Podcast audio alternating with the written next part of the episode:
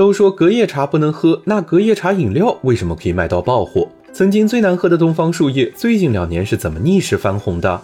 商界生意经，赚钱随身听。